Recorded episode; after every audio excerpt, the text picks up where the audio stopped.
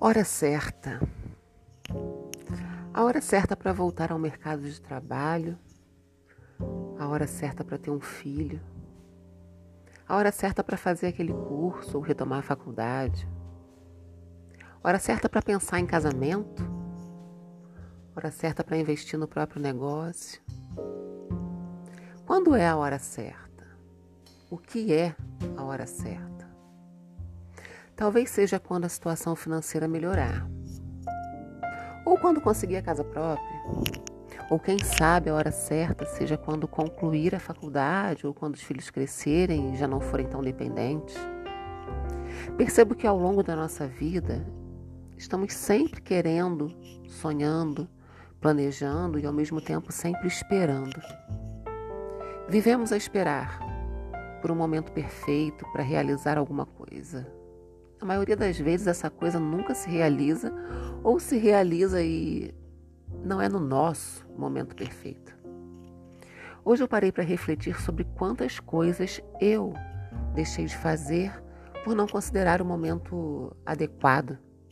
Nossa, quanta coisa eu podia ter feito, dito, vivido.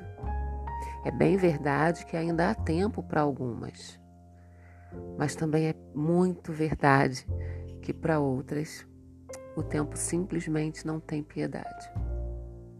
Eu considero muito arrogante essa coisa de perfeição. Eu fui perfeccionista durante a maior parte da minha vida e eu perdi muito por isso, sabia?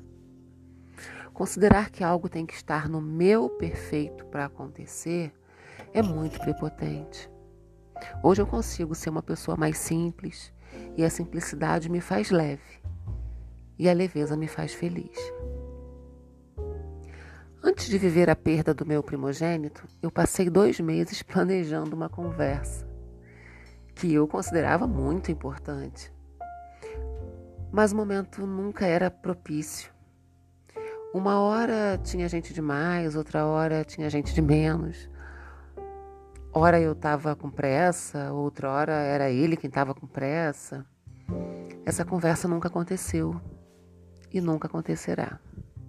Putz, eram só palavras. Não estamos aqui para remoer passado. Não vivemos dele nem para ele.